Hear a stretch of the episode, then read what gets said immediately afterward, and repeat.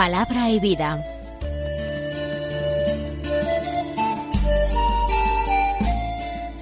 Con el Padre Manuel Horta, desde Sevilla.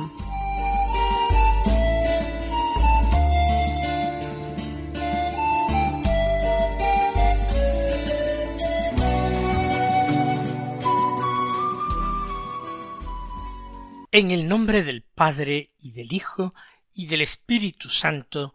Amén. Alabados sean Jesús y María. Muy buenos días, queridos amigos, oyentes de Radio María y seguidores del programa Palabra y Vida. Hoy es el martes de la vigésima semana del tiempo ordinario.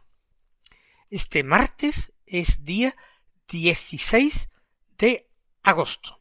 Ahora sí estamos ya en la segunda mitad del mes de agosto y por tanto ya en una recta final del verano.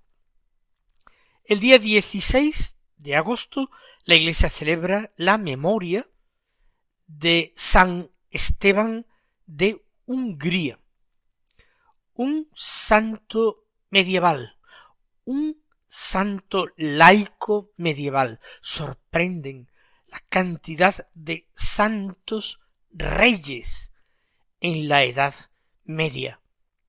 Santos reyes que, dejaron en el pueblo al que gobernaban esa fama, esa reputación de santidad.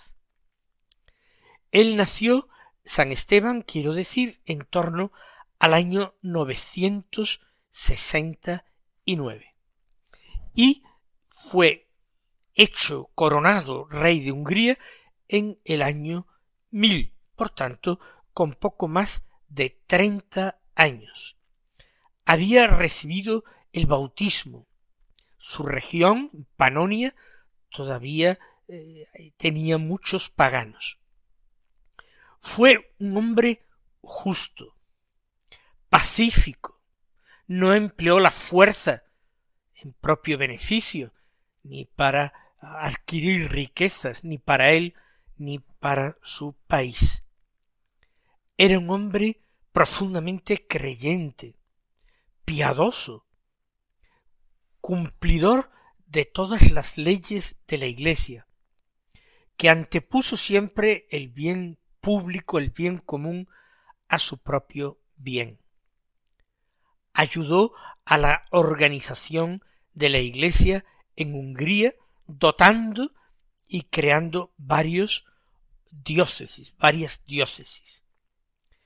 Finalmente murió santamente en el año 1038. Por tanto, con, cuando tenía unos sesenta y nueve años. Pues vamos a escuchar la palabra de Dios que se proclama en la misa de este día. Seguimos con la lectura continuada del Evangelio de San Mateo. Ayer la interrumpíamos por ser la solemnidad de la Asunción de la Bienaventurada Virgen María. Hoy continuamos San Mateo en el capítulo 19 del que escuchamos los versículos 23 al 30 que dicen así en aquel tiempo Jesús dijo a sus discípulos En verdad os digo que difícilmente entrará un rico en el reino de los cielos. Lo repito, más fácil le es a un camello pasar por el ojo de una aguja que a un rico entrar en el reino de los cielos. Al oírlo, los discípulos dijeron espantados Entonces ¿quién puede salvarse? Jesús se les quedó mirando y les dijo Es imposible para los hombres, pero Dios lo puede todo. Entonces dijo Pedro a Jesús Ya ves, nosotros lo hemos dejado todo y te hemos seguido. ¿Qué nos va a tocar? Jesús les dijo En verdad os digo, cuando llegue la renovación y el Hijo del hombre se siente en el trono de su gloria, también vosotros, que me habéis seguido, os sentaréis en doce tronos, para juzgar a las doce tribus de Israel. Todo el que por mí deja casa, hermanos o hermanas, padre o madre, hijos o tierras, recibirá cien veces más y heredará la vida eterna. Pero muchos primeros serán últimos y muchos últimos primeros. Comienza este texto con una sentencia de Jesús que deja a sus discípulos boquiabiertos, profundamente sorprendidos. Incluso, dice San Mateo, es la palabra que utiliza, los deja espantados. En verdad os digo, es una forma de darle énfasis, de subrayar esta enseñanza que va a transmitir. En verdad os digo, difícilmente entrará un rico en el reino de los cielos. En este mismo Evangelio de San Mateo, en el Sermón de la Montaña, al comienzo, cuando Jesús proclama las bienaventuranzas, había comenzado con esta. Bienaventurados los pobres en el espíritu, porque de ellos es el reino de los cielos. San Lucas, cuando enuncie las bienaventuranzas, aparte de transmitirnos menos, empieza con la de la pobreza, pero enunciada de esta manera, bienaventurados los pobres, porque de ellos es el reino de los cielos. San Mateo, sin embargo, especifica los pobres de espíritu o los pobres en el espíritu. Los que interiormente son pobres, los, que no están eh, atados, los que no están esclavizados por las riquezas. Jesús dice aquí en este Evangelio de San Mateo un rico, sin especificar si se trata simplemente de una riqueza material, de la posesión de muchos bienes materiales, o está refiriéndose a uno que no es pobre de espíritu, sino todo lo contrario. Difícilmente entrará en el reino de los cielos. El reino de los cielos es algo de lo que Jesús viene hablando a lo largo de toda su vida pública. Y Jesús habla de difícilmente, utiliza este adverbio, difícilmente entrará un rico. Y pone a continuación un ejemplo que es una paradoja. Más fácil le es a un camello pasar por el ojo de una aguja que a un rico entrar en el reino de los cielos. Un camello no puede pasar de ninguna de las maneras por el ojo de una aguja aunque algunos comentaristas actuales que tratan de eh, encontrar una explicación racional y plausible para todo, traten de decirnos que la aguja no se trata de aquella que sirve para coser tejidos, sino que se trata de una especie de ventana abierta en una muralla. No quitemos fuerza a esa expresión de Jesús. Jesús está indicando algo que es imposible. Es imposible. Y lo que trata de decir es que que un rico entre en el reino de los cielos es también imposible, es todavía más imposible si cabe. Lo que llama la atención entonces es la sorpresa o el espanto de los discípulos, que comentan entre ellos, espantados, entonces, ¿quién puede salvarse? ¿Eso qué quiere decir? ¿Que todos ellos eran ricos? Riquezas, propiamente, no parece que tuvieran muchas ninguna de los apóstoles. Se puede arguir que los padres de los cebedeos tenían jornaleros y barcas en plural de pesca, porque así aparecen los evangelios en el momento de la llamada de Santiago y Juan. Pedro parece que también era patrón, y era él el que llevaba su propia barca y otros trabajaban con él como ayudantes o trabajadores. Otros, como Mateo, sí podía tener riquezas, porque era recaudador de impuestos. Pero no podríamos decir quizás de ninguno de ellos que fuera un hombre rico. ¿Por qué entonces se espantan? ¿Quién puede salvarse?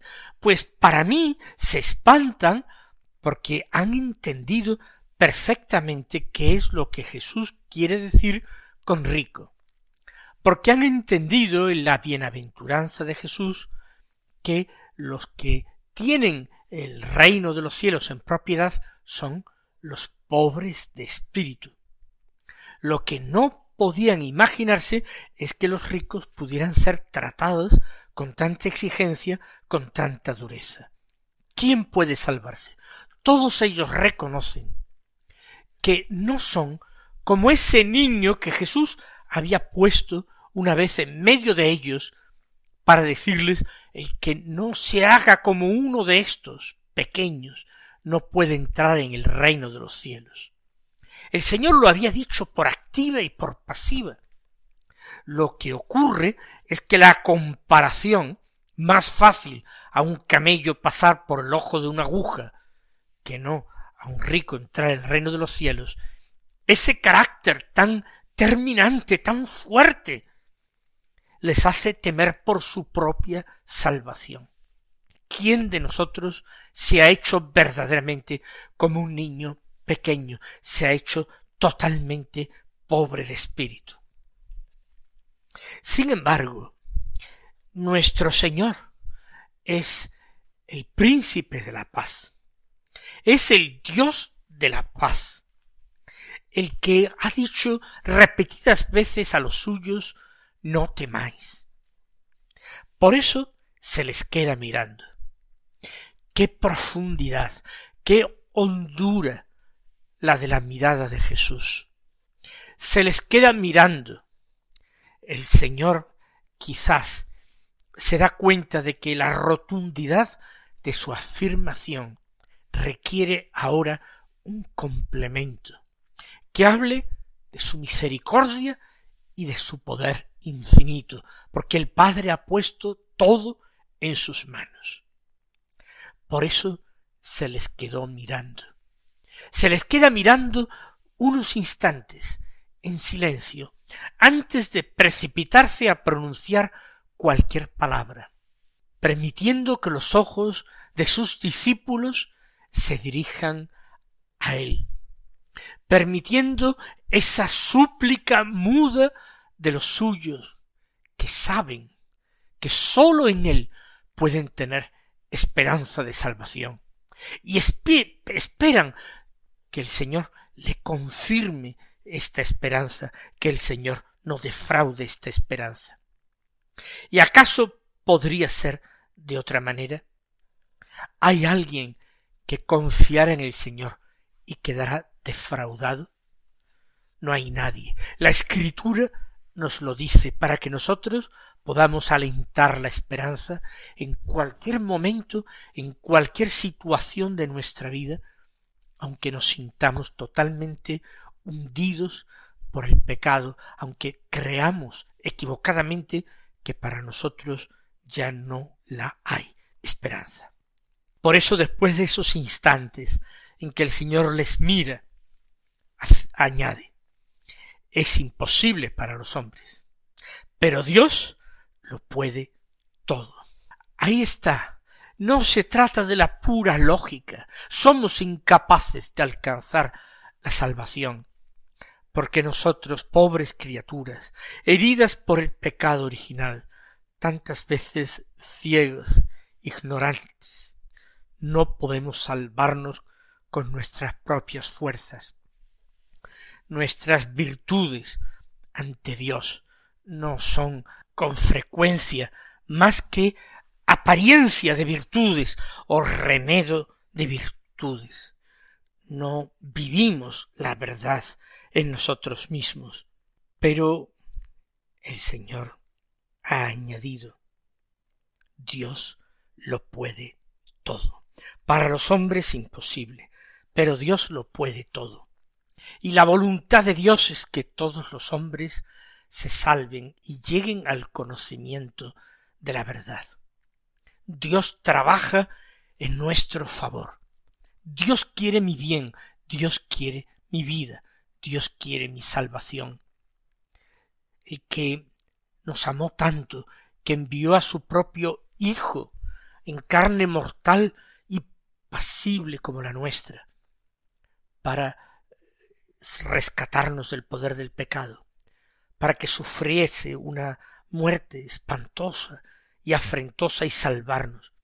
¿Cómo no nos dará, a pesar de esa riqueza mala, maligna, ese creernos ricos y sobrados y suficientes y autosuficientes, cómo no nos concederá todo tipo de ayudas para alcanzarla. La confianza, la esperanza, en ella ciframos toda nuestra posibilidad de salvación. Una vez establecido esto, una vez que los ánimos de los discípulos se han sosegado, que su espanto ha remitido ante estas palabras llenas de misericordia y comprensión por parte de Jesús, Pedro, en nombre de los demás, le dice al Señor Ya ves, nosotros lo hemos dejado todo y te hemos seguido. ¿Qué nos va a tocar? Pedro quiere escuchar una palabra positiva, una palabra que le reasegure que está en el buen camino, que no debe temer nada. Hemos dejado todo, y era cierto, él ha dejado su barca y su familia, todo, toda su vida, y te hemos seguido, así los doce, que no cesan de acompañar a Jesús, y otros que no han sido nombrados del grupo de los doce, pero que los siguen desde el principio. ¿Qué nos va a tocar a nosotros?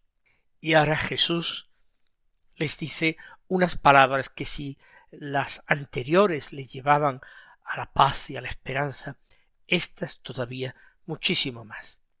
En verdad os digo, comienza Jesús su enseñanza utilizando la misma expresión que antes, una expresión solemne, una enseñanza rotunda, importante, la que va a impartir. Cuando llegue la renovación y el Hijo del Hombre se siente en el trono de su gloria. La renovación es la resurrección. Cuando el ser humano será renovado profundamente. En el caso de los muertos, se unirán de nuevo las almas con los cuerpos, pero un cuerpo transformado, un cuerpo glorioso. En el caso de los vivos, todos ellos serán transformados, según la expresión de San Pablo, no todos moriremos, pero todos seremos transformados. Cuando llegue la renovación, ¿cuándo se producirá esa renovación? Cuando el Hijo del Hombre se siente en el trono de su gloria. ¿Para qué? Para juzgar, no imaginemos que para establecer en la tierra un reino ideal o idealizado de justicia y de santidad. No. El Hijo de Dios, el Hijo del hombre, vendrá como juez. Eso es lo que cree y confiesa la Iglesia. Vendrá al final de los tiempos como juez, para juzgar a vivos y muertos, sentado en un trono de gloria. Por tanto, la renovación es la resurrección y se está hablando del juicio, del juicio final. Entonces, en ese momento, vosotros, los que me habéis seguido, los que os habéis fiado de mí y habéis actuado de acuerdo con esa confianza, eso es lo importante actuar de acuerdo con la enseñanza de Jesús, actuar de acuerdo con la esperanza que nos anima. Os sentaréis en doce tronos para juzgar a las doce tribus de Israel. El Señor juega con el número de doce, son doce los apóstoles porque el Señor así lo ha establecido, así los ha elegido.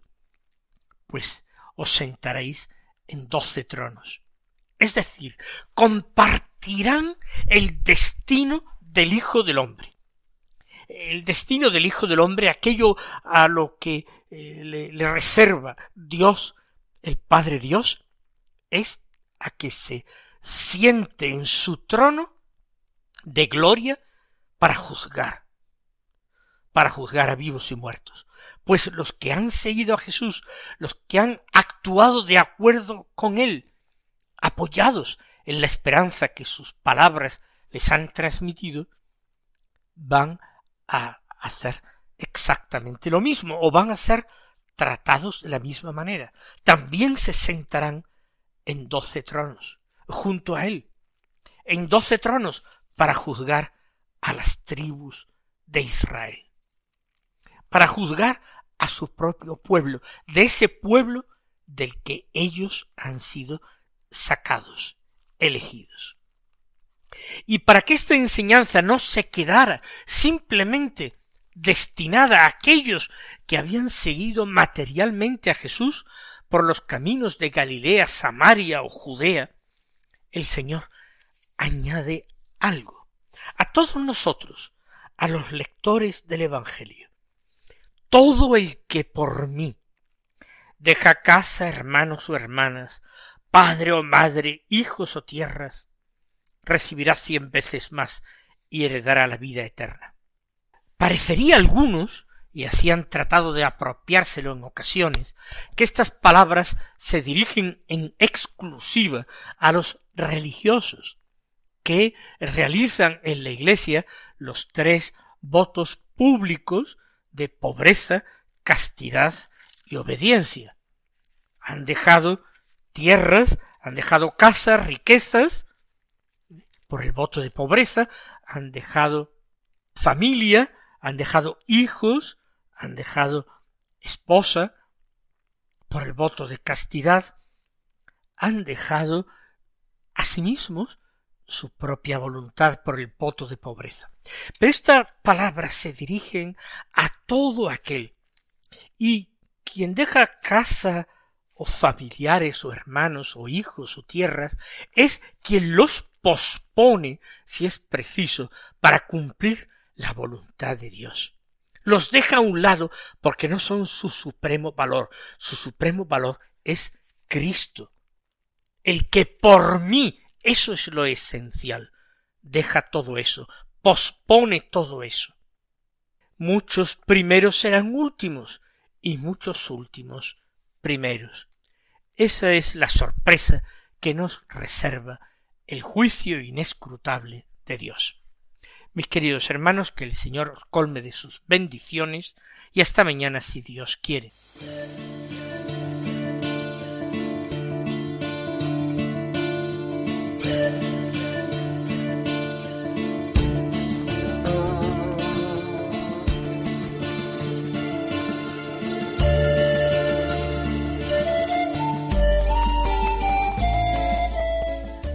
Concluye Palabra y Vida, un programa dirigido desde Sevilla por el Padre Manuel Horta.